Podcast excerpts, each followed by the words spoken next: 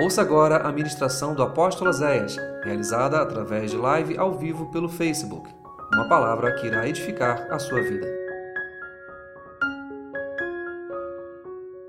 Aí você vai fazer o seguinte, você vai deixar a tua Bíblia aberta, 2 Crônicas 20, e nós vamos ir lendo alguns versículos depois. Mas primeiro, eu quero que você leia apenas os versículos 1 e 2 e 3. Do 1 ao 3. Diz assim: Depois disto, os filhos de Moabe e os filhos de Amon, com alguns dos meunitas, vieram a peleja contra Josafá. E então vieram alguns que avisaram a Josafá, dizendo: Uma grande multidão vem contra ti da além do mar e da Síria. E eis que já estão em Azazon, Tamar, que é em Gedi. Então, Josafá teve o quê? Medo. E se pôs a buscar ao Senhor. E apregoou o jejum em todo o Judá. Amém? Espírito de Deus. Tu conheces o coração de cada filho que está aqui nesta noite. Que eu seja tão somente um instrumento e que tu nos traga uma palavra de vida, Pai. Uma palavra poderosa para quebrar cadeias e restaurar corações. E que vidas sejam alcançadas pelo poderoso nome de Cristo Jesus. Traz nesta noite, Deus, mover de glória através da tua palavra e fala a cada um a sua necessidade, em nome de Jesus. Amém e amém você pode sentar. Esse texto de 2 Crônicas 20 é um texto que eu amo muito, porque eu aprendi sobre esse texto pouco tempo antes de eu me tornar pastor. Eu nunca tinha tentado para esse texto. Mas um dia o pastor que me discipulou, ele me ensinou 2 Crônicas 20, 20, que diz assim: Crede no Senhor vosso Deus e estareis seguros. Crede nos seus profetas e prosperareis. E aí, depois que eu aprendi esse, eu falei, eu vou dar uma olhada nesse texto. E aí, cara, essa história de Josafá mexeu com a minha vida. E eu quero aplicar isso hoje para nós. A história de Josafá é aparecida com muitos de nós hoje, irmãos. A primeira coisa é que no versículo 1 e 2, a notícia que chega para ele é: uma grande multidão se juntou contra você. Três reis, três nações, três exércitos se juntaram, Josafá, para destruir a tua cidade. Sabe aquele momento na tua vida que para onde tu olha tá ruim? Sabe aquele momento que tu fala assim, estou ferrado? Você não vê saída. Não tem para onde correr. Talvez você já tentou recursos em vários lugares. Talvez você já fez tudo o que você podia. Talvez você já buscou ajuda em médico, já buscou ajuda em feiticeiro, já buscou ajuda em mandinga, já buscou ajuda aonde você podia. Mas não resolveu. É quando a gente está cercado, irmãos. Isso pode ser uma crise financeira, isso pode ser uma enfermidade que não vem a cura, isso pode ser um problema no teu casamento, você vendo tua família afundar, isso pode ser a tua empresa afundando, isso pode ser a tua família se desfazendo, e você já fez de tudo. E não tem mais o que fazer. Josafá tinha uma cidade considerada pequena, ele era, não era rei de Israel, ele era rei de Judá. A cidade dele era considerada, o exército dele era considerado pequeno. E na covardia se juntam três exércitos grandes contra ele. E quando ele vê aquela situação, a palavra de Deus diz que os caras vieram correndo para avisar: deu ruim. Eu costumo dizer que há dias da nossa vida que parecem dias de Jó.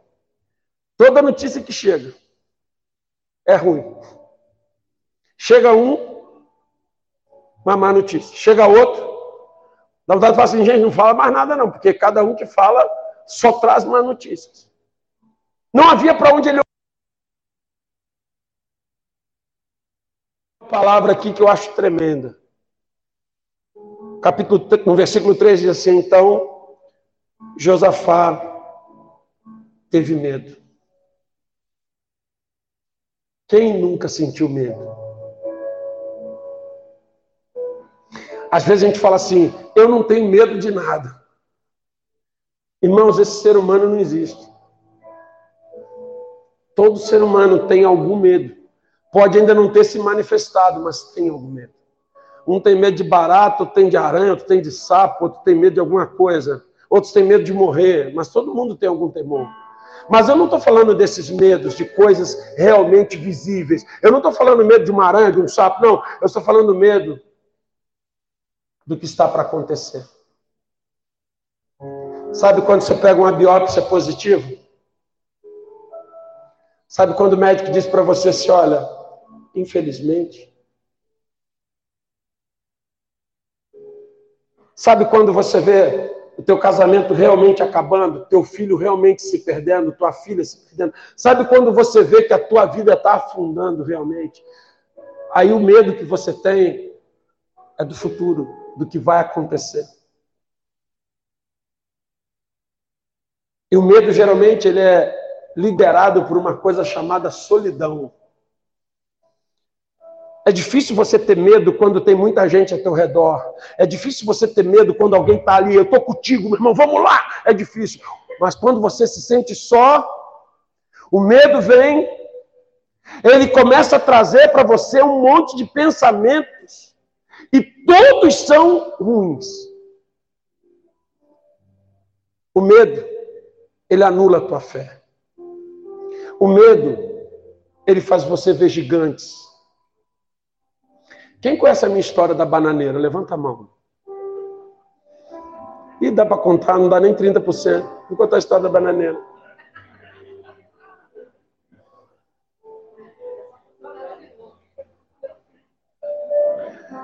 Não, sabe por quê, irmãos? Eu sempre fui um moleque muito medroso. Muito, muito, muito. Imagina um moleque medroso. Eu. E eu morava ali onde é o celeiro hoje, ali embaixo. Eu morava no morro, nossa casa não tinha luz elétrica. E aí você subia um, no meio do mato, assim, um morrinho, para chegar na minha casa. Mas eu era um garoto crente, eu sempre fui crente. E eu lembro que eu fui um dia na igreja, sozinho. Voltei para casa sozinho. E aí estou subindo o morro com a minha bicicletinha, empurrando a bicicletinha. Uma lua maravilhosa, acho que foi a lua que me animou na igreja aquele dia. E eu tinha, é engraçado, irmãos, que eu não tinha medo de gente, desse troço, não. Eu tinha medo de, de assombração, desse troço assim. Que meu pai contava as histórias, meu irmão, que arrepiava cabelo até que tu não tinha. Eu tinha uns medo danado. E aí, estou subindo lá o morrinho. E, cara, do nada, meu irmão, assim, na subida do morrinho, dentro da curva, alguém fez assim, ó, no meio da rua, assim, no meio do morrinho, no meio da, do trilho. Apareceu e saiu. Ó, o espírito do cara se esvai, meu irmão. Quem é? Uma assombração? Uma pessoa, um ladrão? Vai roubar o que minha bicicletinha velha? Não sei. Mas só passa coisa ruim. Irmãos, e era uma coisa tão ruim, porque ele aparecia e desaparecia. Aparecia e desaparecia. Intimidação pura. Eu paralisado. Vou gritar como? Eu estou no meio do nada. Se eu correr, vai correr atrás. Se eu enfrentar, vai dar ruim. Eu estava como Josafá, cercado. Irmãos, isso durou tempo. Minutos. Eu não sei quantos mais minutos, longos minutos.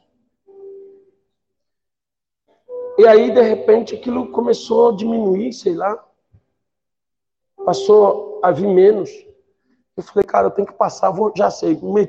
Bolei um plano, juntei toda a força que eu tinha do medo e do pavor, escavar na força do ódio, mesmo na força do medo. Eu falei assim: eu vou pegar a bicicletinha, vou passar pelo canto do barranco correndo, se pular, eu jogo a bicicletinha em cima e. Vai ser assim. E preparei o plano. Comecei. E aí, eu fui notando, irmãos. O raio de uma folha de bananeira. O vento batia. Fazia uma sombra, igual de uma pessoa, que entrava e saía. Eu estava paralisado por uma folha de bananeira. Ele falou, ó, oh, seu Serafim falou que já aconteceu com graças a Deus, Serafim, não sou só eu, graças a Deus. Eu... É isso aí, um lado é branco, outro é verde, da zebra.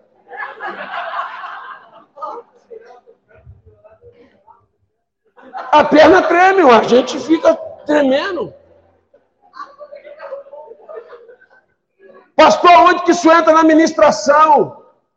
Quantas vezes você já foi paralisado pelo teu medo? Medo de coisas que depois você enfrentou e descobriu que não existiam. Medos que colocaram na tua mente, no teu coração, e que quando você decidiu enfrentá-los, você descobriu que você era maior do que eles. Nós estamos falando de um dos, de um dos reis mais temerosos a Deus que existiu, que foi Josafá. E a Bíblia diz: e Josafá teve medo. Não sinta vergonha de ter medo. Mas não seja um medroso.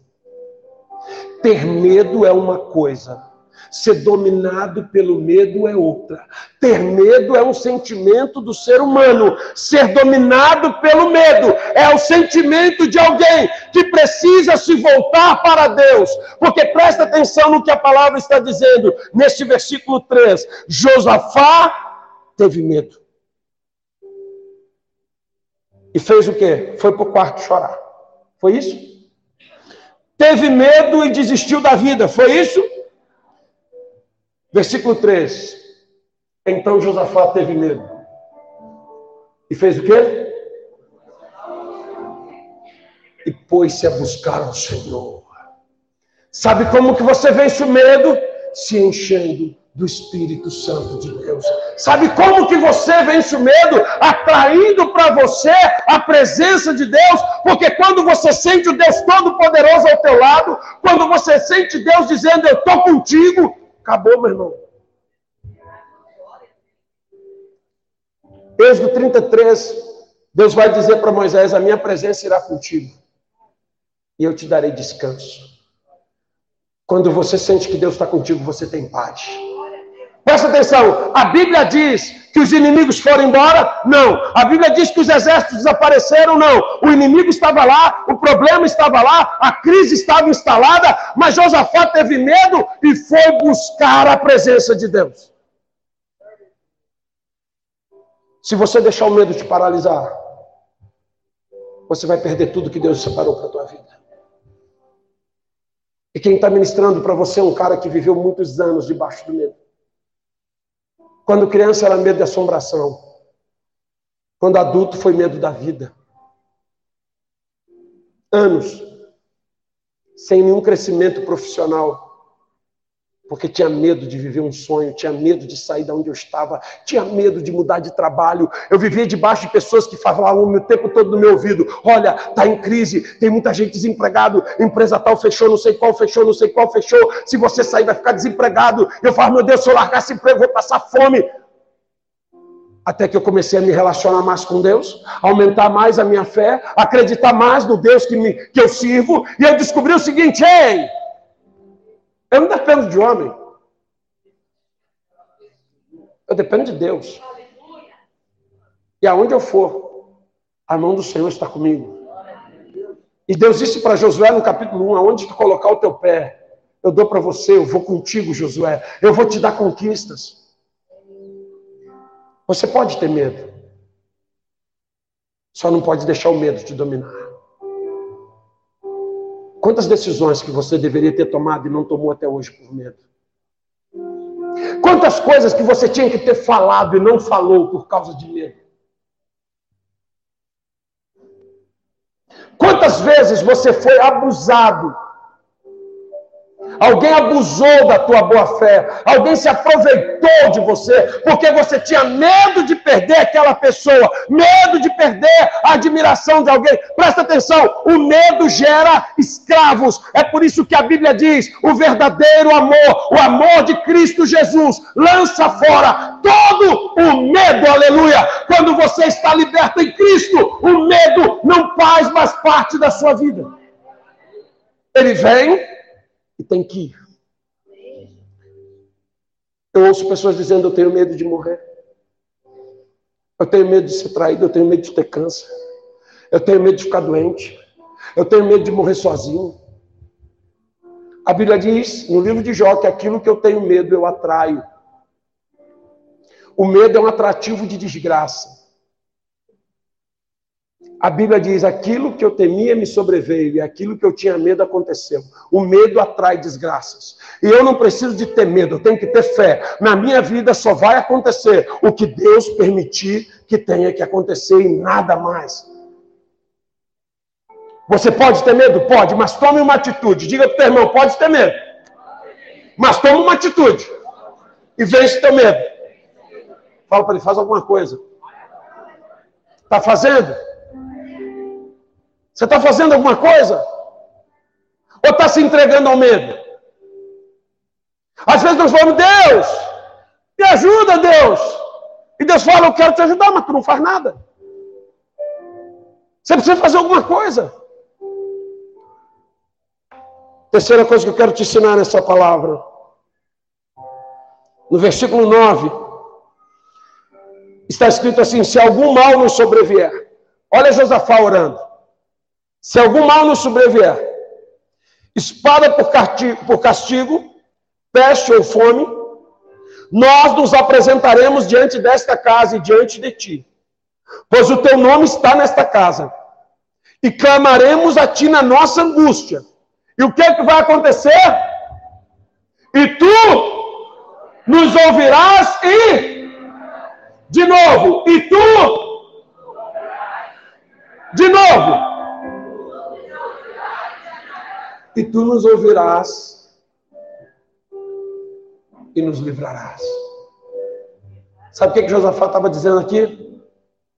Deus, a tua palavra está dizendo que o dia que o bicho pegar, o dia que não tiver mais saída, o dia que nós estivermos enrolados, o dia que estiver dando tudo errado, nós vamos nos apresentar diante de ti nessa casa, nós vamos buscar a tua face, nós vamos clamar a ti, e tu vai nos ouvir, e tu vai nos livrar. Diga comigo: não há mal que, possa, que não possa ser mudado.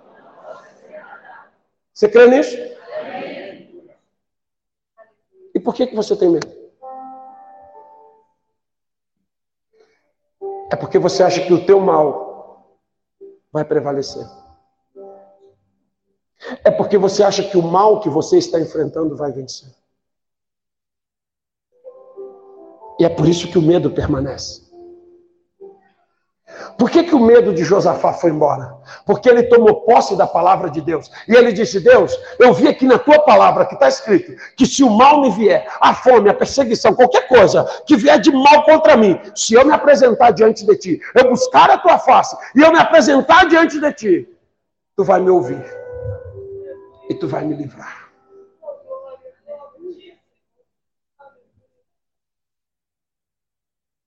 Foi assim que Deus livrou Beth essa noite.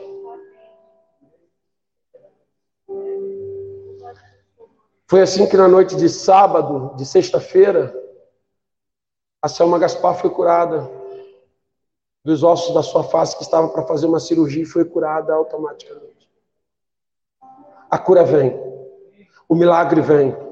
A bênção vem quando você acredita que Deus está ouvindo você e vai mudar a sua sorte. A tua bênção chega, o teu milagre acontece quando você acredita verdadeiramente que Deus está te ouvindo e que Ele quer mudar esta situação que você está enfrentando.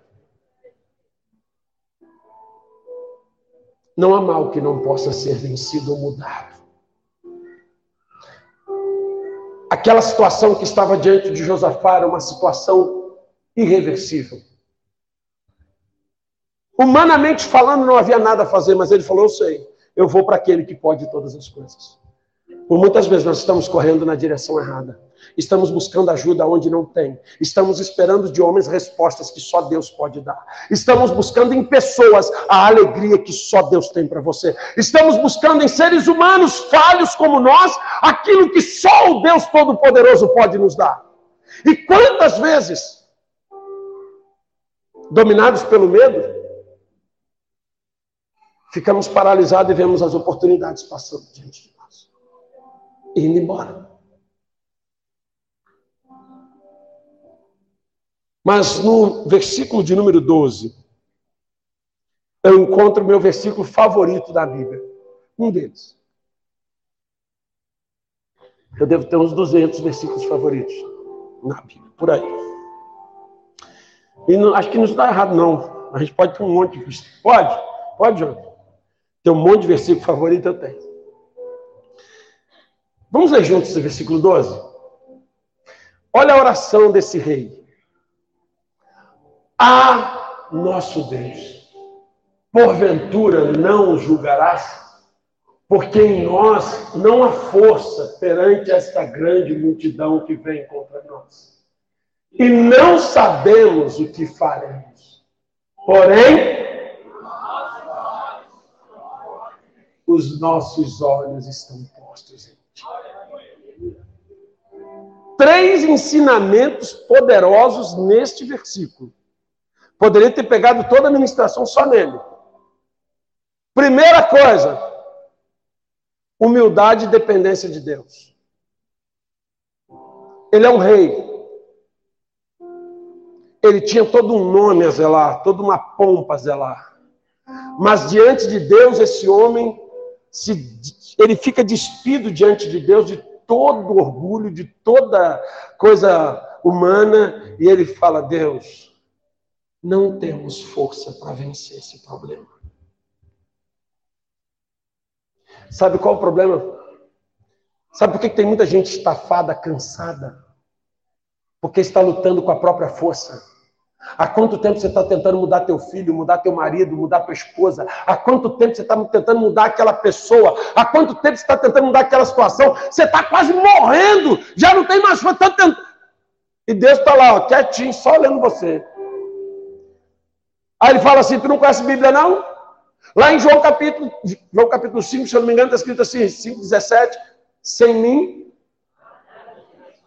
nada podeis fazer. É interessante que Josafá sabia disso. Ele nem conheceu Jesus e já sabia disso. Ele chega para Deus e diz: Deus, não tenho forças para vencer esse problema.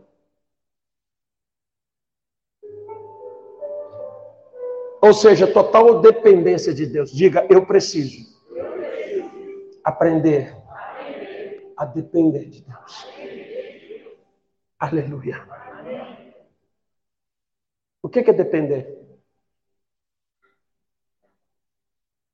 Hum? Confiar? Descansar? Depender é estar entregue a. Depender é estar entregue a. As pessoas confundem com precisar e depender. Precisar é uma coisa, depender é outra. Depender é quando você está numa mesa cirúrgica e tem um médico mexendo de você e você é anestesiado. Você depende dele. Porque se ele errar, tu não volta. Depender é estar entregue totalmente. Sabe o que, que Josafá estava dizendo para Deus? Deus, se o senhor não fizer nada, deu ruim. Porque eu não tenho força para fazer nada. Segunda coisa que ele vai dizer: eu não sei o que fazer. Fala para o teu irmão, tu sabe o que fazer? Pergunta para sabe como sair disso aí? Se soubesse, já tinha saído, né? Mas mesmo assim continua tentando, né? Agora, pô, eu vi um negócio no Instagram que vai dar certo. Vou tentar. Minha amiga que trabalha comigo falou um negócio, eu vou tentar. Tento um monte de coisa e só quebra a cara. Aprende. Aprende com Josafá. Deus, eu não sei o que fazer. Seja humilde diante de Deus e fala, me dá um direcionamento, Deus. Age, Deus. E me guia, Deus. Tem gente que tem vergonha de, de não ter recursos. Tem gente que tem vergonha de não saber o que tem que fazer. Irmãos, tem vezes que nós não sabemos o que fazer. É assim. 2019. Pandemia foi 2019 ou 20? 2020. Eu com data sou uma beleza. É, a desgraça é 19, mas começou em 2020. 2020, igreja funcionando, bombando, tudo dando certo, cheio de planos, projetos. Nós estávamos realmente a 2 milhões por hora, voando baixo. Dia 13 de março morre meu sogro, que era o meu no, um pai para mim. Dia 14, o sepultamento. Dia 15 sai uma notícia. Todas as igrejas fechadas. Todos os lugares públicos fechados. Tudo fechado. Fui lá para frente da igreja, fiquei em frente logo. Quero comunicar aos irmãos que a partir de hoje, até uma segunda hora, estamos fechados. Fui para casa. Falei, e agora? Vou fazer o quê? Meu Deus, na época, 16 anos de igreja, pregando todo dia na igreja. E agora? Como é que nós vamos fazer? Não pode ir na casa, não pode abraçar, não pode estar junto, não pode falar, não pode nada. Como é que faz agora? Eu fui orar a Deus. E eu lembro da pastora Márcia, eu digo que a mulher tem uma função do Espírito Santo na vida do homem, né? Eu falei isso hoje de manhã. Eu louvo a Deus pelo Espírito Santo na minha vida, que muitas vezes é a, a pastora Márcia. Ela falou assim: faz uma live. Eu falei, mano, nunca fiz negócio não, como é que faz isso? Ah, sei lá, dá um jeito lá, futuca lá e faz uma live. Fala com a igreja, sei lá, prega uma palavra, dá um oi, fala, faz alguma coisa. Sabe qual é o nosso problema? A gente acha que a gente tem que ter solução para tudo. Às vezes você se cobra demais. Você acha que você tem que ter todas as soluções, que você é um professor pardal. Ou às vezes você pensa que é Deus, que você tem que ter solução para. Você não tem. Por muitas vezes Deus vai tirar todas as nossas armas, Deus vai recolher toda a nossa inteligência, vai segurar tudo na mão dele, para que a gente dependa dele. E Josafá disse: Deus, eu não sei o que fazer. Não sei. Mas aí ele fecha esse versículo com uma, uma frase que eu acho que essa frase foi direto no coração de Deus. Deus, eu não tenho força, eu não sei o que fazer, mas os meus olhos estão postos em Ti. Traduzindo, eu não estou olhando para o povo lá, não estou olhando para o problema, não estou olhando para o inimigo, não tô, eu estou olhando para ti. Se você focar no teu problema, você vai ser uma pessoa problemática. Se você focar na sua doença, você vai ser um doente. Se você for, for focar na tua crise, você vai ficar nela para sempre. Se você for focar naquilo que você já sofreu, você vai ser uma vítima. Mas quando você foca em Deus, você descobre que você pode todas as coisas. Havia uma multidão, um exército, três exércitos, todos armados, na porta dele. E ele disse: Deus, não estou olhando para eles, não. Eu estou focado em ti. Eu estou esperando o Senhor agir. Eu quero, Deus, saber que vem uma resposta tua. O nosso problema é que nós estamos focados na coisa errada, irmãos.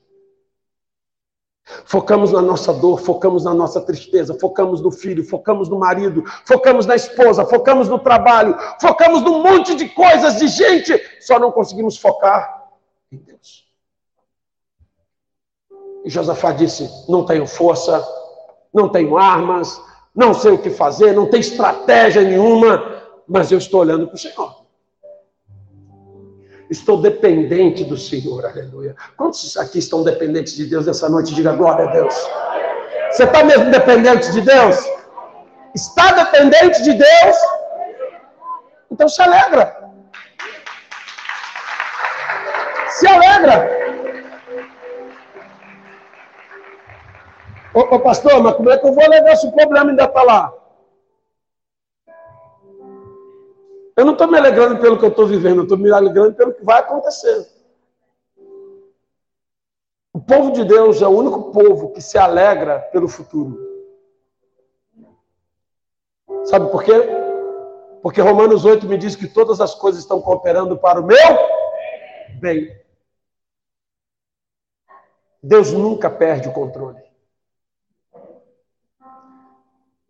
Você imagina José, 17 anos, cheio de sonho.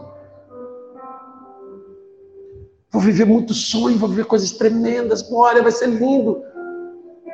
Vou contar para meus irmãos. No outro dia, vendido como escravo. Olha que desgraça. Escravo, injustiçado, prisioneiro. Uma sucessão de coisas ruins mas tudo estava cooperando para o seu. Naquele dia, Josafá está dizendo para Deus: Senhor, os meus olhos estão em ti. Agora vamos ao versículo 15.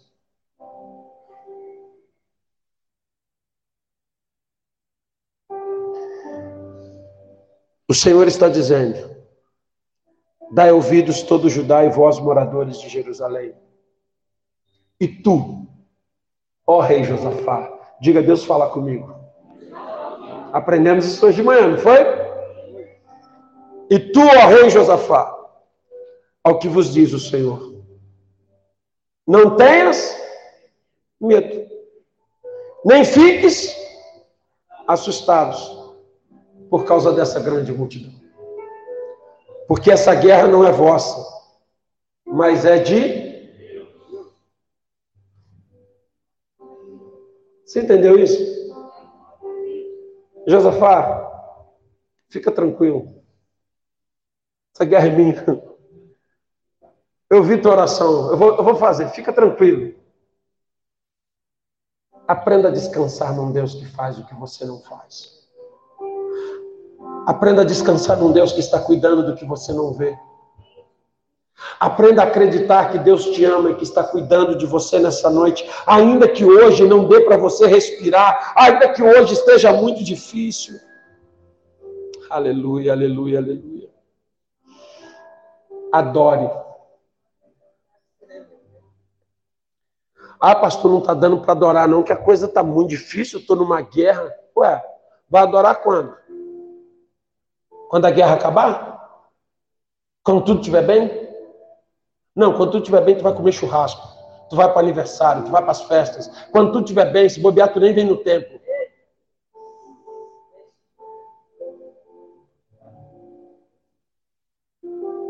Adore agora.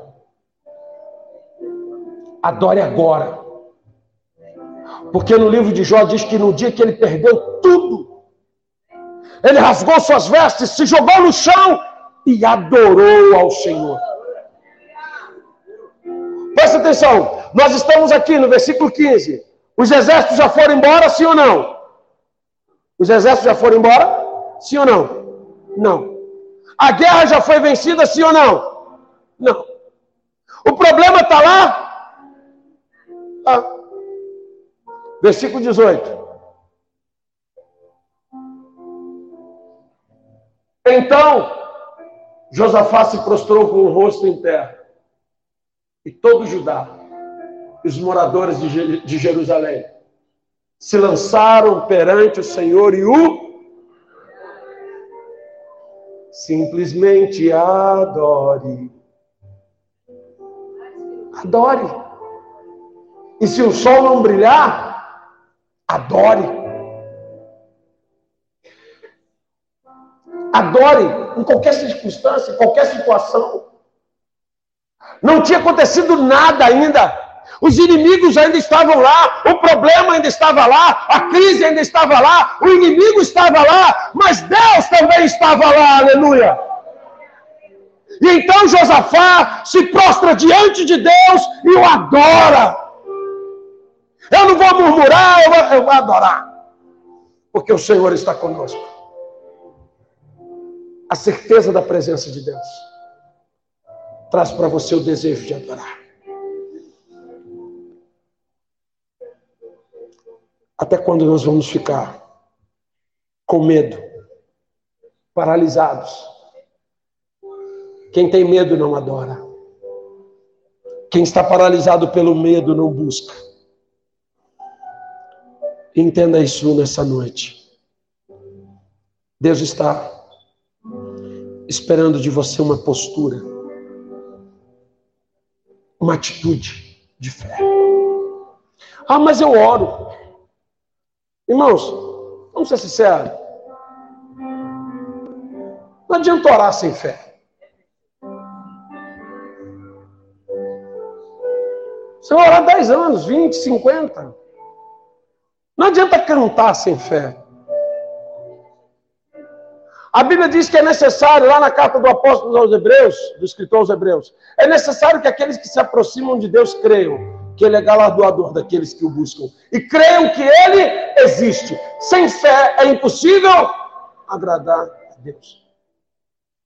Você ora, mas você tem fé? Você ora, mas continua triste, ora, mas continua desesperado, ora, mas continua angustiado, ora, mas continua com a, ansiedade lá em cima. Se você orou, descansa. Acredite que Deus está no controle.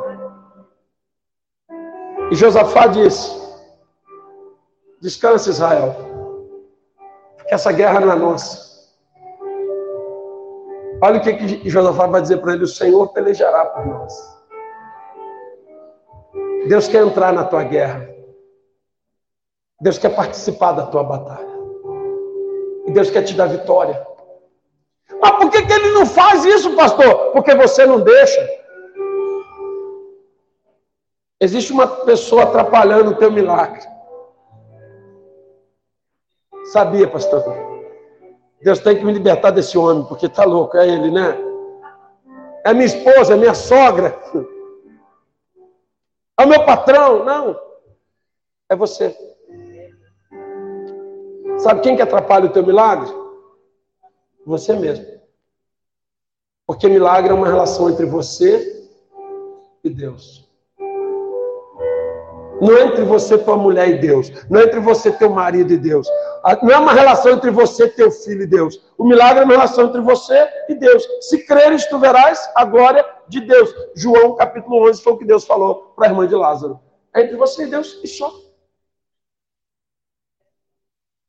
Acredite no amor de Deus pela sua vida. Acredite que Deus te ama. E ainda que hoje você esteja com medo, você vai sair daqui sem ele em nome de Jesus.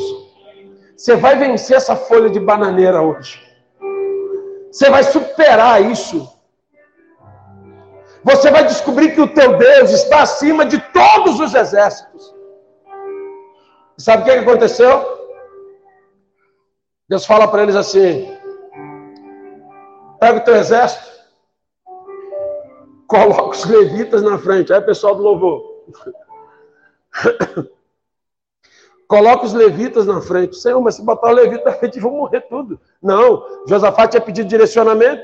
Deus falou: coloca os levitas na frente. E manda eles ir cantando, louvando, adorando, celebrando. Ah, então tá bom. Né? Reuniu o exército, ministério de louvor na frente, cantando, louvando, tocando harpa. Nunca ninguém foi para a guerra tão feliz igual eles. Eu imagino o pessoal olhando, rapaz, o povo é doido. E a Bíblia diz quando eles chegam no campo de batalha, os três exércitos estavam mortos. Deus confundiu os inimigos. E os três exércitos começaram a lutar entre si. E eles mesmos se destruíram. Aí quando Israel chegou, sabe o que, que aconteceu? Tinha um monte de armas, tesouros, animais, tudo lá esperando por eles.